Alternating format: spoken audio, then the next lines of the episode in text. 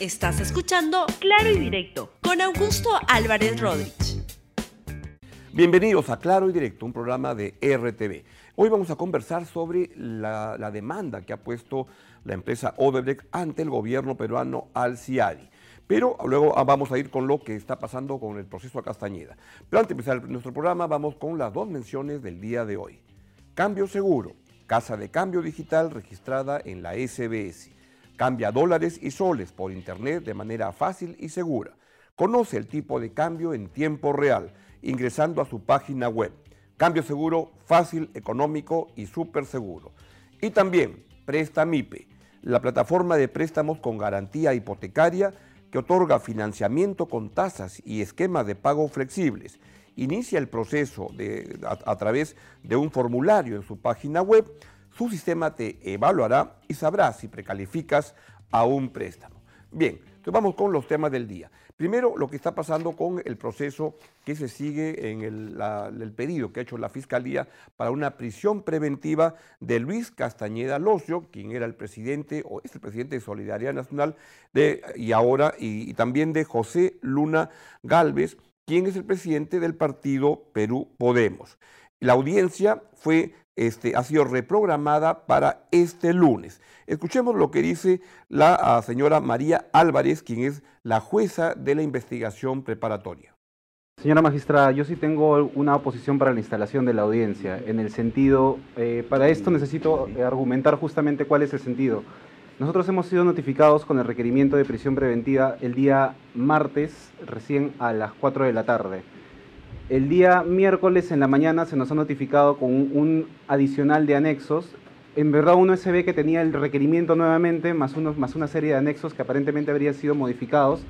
Esto es decir, 24 horas antes de la audiencia se nos notifica con una serie de anexos.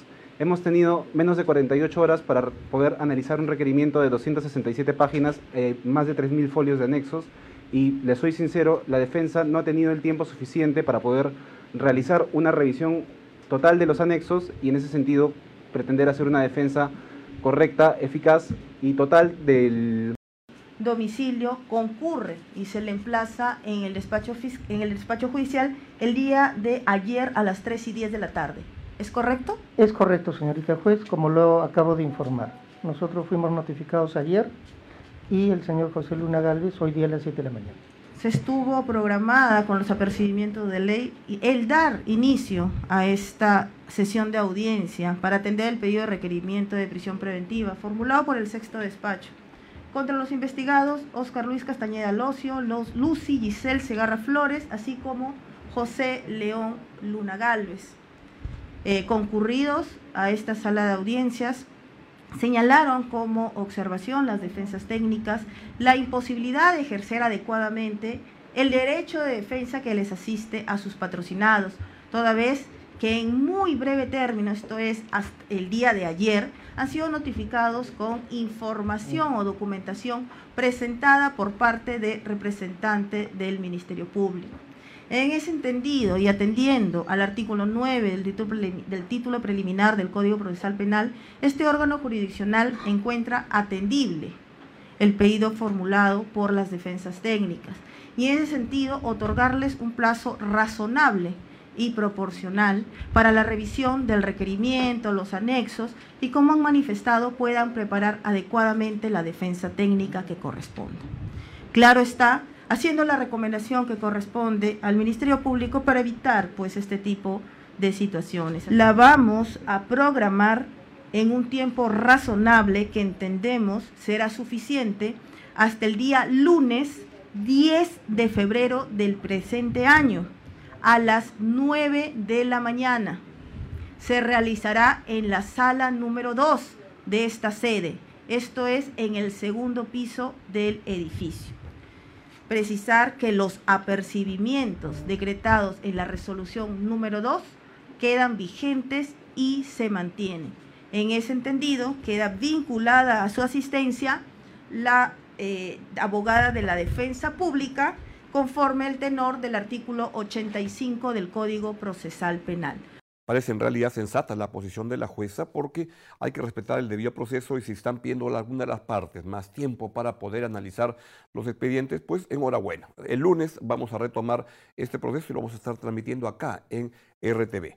Vamos entonces al tema del día, que es esta demanda que ha presentado la empresa Odebrecht contra el gobierno peruano por exigiéndole 1.200 millones de dólares.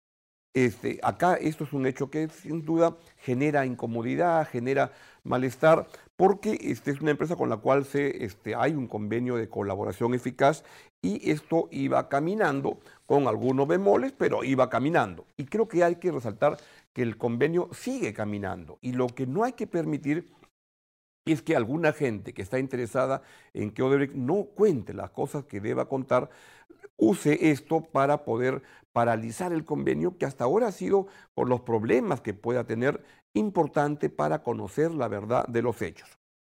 ¿Qué es lo que ocurre en el caso del convenio, de la, demanda que ha presentado Odebrecht ante esta Corte Interamericana para las Inversiones, el CIADI? Es que lo que está diciendo es que demanda al gobierno peruano por 1.200 millones de dólares. ¿Por qué? Porque lo que dice es que salió perjudicada por la decisión que tomó el gobierno cuando era presidente el señor Pedro Pablo Kuczynski para este, finalizar la relación de la participación de Odebrecht en la construcción del gasoducto del sur peruano, que ya había empezado, ya se habían iniciado parte de las obras y estaban caminando. Y entonces Ahora, ¿qué es lo que corresponde? Lo que corresponde ahora es que este, tanto el gobierno se prepare para defenderse ante esta corte. ¿Qué fue lo que ocurrió en ese caso? Es que la paralización se dio, pero no se llegó a un acuerdo entre el gobierno y la empresa con el Ministerio de Economía, el Ministerio de Energía y Minas, para ver cómo se resolvía eso. Lo que dice Odebrecht es que ellos han hecho parte de la obra y reclaman que se les devuelva este, el dinero ya han invertido en esa parte. Y lo que defiende el gobierno peruano es que además de las imputaciones evidentes de corrupción de Odebrecht, existía el problema que Odebrecht no había logrado levantar el dinero, el financiamiento para la obra que de acuerdo al contrato le correspondía a Odebrecht realizarlo. Ese es el tema que se va a dilucidar en el CIADI, que es una corte internacional para ver los temas de inversiones, y es ahí donde tienen que pelear. ¿Cuáles pueden ser los problemas? Primero, es que me da la impresión, pero este es un proceso que duran 5, 6, 7 años, puede durar muchísimo tiempo, un proceso en la corte del, del, CIADI, es que este, ahí de repente hubo un problema en que el gobierno peruano debió cerrar ese asunto, definirlo y llegar a un acuerdo para ver qué es lo que, lo que hacían. ¿Qué es lo que pasa? Es que muchos funcionarios, con algo de razón, no la verdad, se mueren de miedo de llegar a acuerdos porque siempre van a ser acuerdos que van a ser cuestionados, criticados y que con el paso del tiempo podría recaerles una responsabilidad en términos individuales. Entonces todos prefieren patear el problema para adelante, que lo agarre otro y no este, comprometerse con un arreglo que se debería haber llegado. Esto, sin duda, va a tenerse que resolver en ese espacio del CIADI, que como les digo, por lo que nos hemos estado informando, es una corte donde, para empezar, el Perú le ha ido muy bien, ha ganado casi todos los casos que han ido al, CIADI, que han demandado al gobierno peruano, el, el gobierno peruano los ha ganado. El problema es que toma tiempo, puede tomar unos 5, 6 años, algo por ahí, en algunos casos puede llegar hasta mucho más tiempo y vamos a ver qué es lo que ocurra. Pero esto, evidentemente, esta noticia cae mal porque es una empresa con la que hay un convenio de colaboración eficaz. Son evidentemente temas que van por cuerdas separadas, lo que es el tema del gasoducto sur, en el cual Odebrecht no reconoce haber pagado sobornos a funcionarios peruanos, que ha sido un, problema ahí en cómo se coñaban entre privados para ver cómo hacían para competir mejor con la competencia de Odebrecht, pero ellos no reconocen al menos que, este, que hubo soborno ahí como sí reconocen en cuatro otras obras que son los temas que están dentro del acuerdo de colaboración eficaz. Pero sin duda, esto genera un malestar y el Premier Vicente Ceballos lo ha hecho sentir. Tenemos información de que la empresa se hubiera dirigido al señor fiscal Rafael Vela, eh, dando cuenta de que esta es meramente una cuestión formal. Esperemos que, que quede en eso, en lo formal. Y lo segundo, lo que ha dicho el propio fiscal Rafael Vela, Grañi Montero. O sea, el consorcio gasoducto superano tiene tres integrantes, Odebrecht, Enagas y Grañi Montero. Y Grañi Montero ha asumido responsabilidad. Y el estado situacional de las investigaciones de orden procesal penal que, se viene siguiendo dentro de la autonomía y discrecionalidad que tienen los poderes judiciales se llama Ministerio Público Poder Judicial, están poniendo de manifiesto con evidencias concretas de graves hechos de corrupción. Resulta irónico poder compartir que a pesar de estos hechos, que tienen evidencias manifiestas, con carga, carga probatoria suficiente y con responsabilidades asumidas y reconocidas, tenga todavía, con el perdón de la expresión, la frescura de, acudir a un arbitraje. Siempre se puede criticar de por qué el acuerdo con, de colaboración, eficaz con Odebrecht no incluyó temas como estos, que no pudiera demandar Odebrecht nunca al gobierno peruano, lo cual suena un poco complicado de poder lograr. Pero en fin, lo cierto es que el convenio de colaboración eficaz va en otros cuatro temas y es ahí donde hay que seguir trabajando en cuerdas que creo que son separadas. Evidentemente genera un malestar, una sensación este, de, molestia, pero con una empresa que ha sido una empresa corrupta y que se ha manejado de esa manera y que si va a un convenio de colaboración eficaz es porque le conviene, no es porque le esté interesado en colaborar con la justicia ni nada de eso. ¿Cuál es el problema?